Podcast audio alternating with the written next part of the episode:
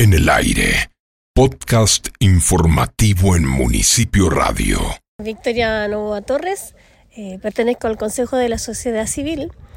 Eh, hicimos un recorrido que fue muy lindo, fuimos al Jaín, vimos el cierre perimetral del, del vertedero, volvimos a, a Lomas 3, seguimos por Esmeralda viendo las luces y fuimos a ver el, la, nueva, la nueva maestranza municipal que está hermosa, muy linda, es muy bonita.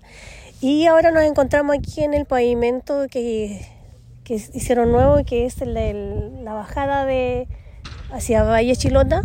Y aquí estamos apoyando y viendo y como te digo, también llevamos reclamos de los vecinos hacia el alcalde, eh, cosas que uno de repente ve que sale, entonces le pregunta a los vecinos y también lo lleva. Pues el rol de nosotros es ese, que gracias a Dios nosotros podemos eh, opinar o reclamar, como se dice, y nada, es bonito. Yo creo que, creo, me parece mucho que este es mi último año en el consejo. Así que no, feliz, una linda experiencia, todo, y como te digo, está todo muy lindo, muy espectacular.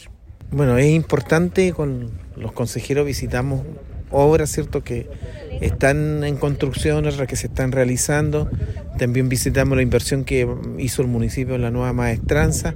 La idea es que la comunidad se vaya enterando, ¿cierto?, cuáles son los avances y también cómo se invierten los dineros de diferentes fuentes de, de inversión.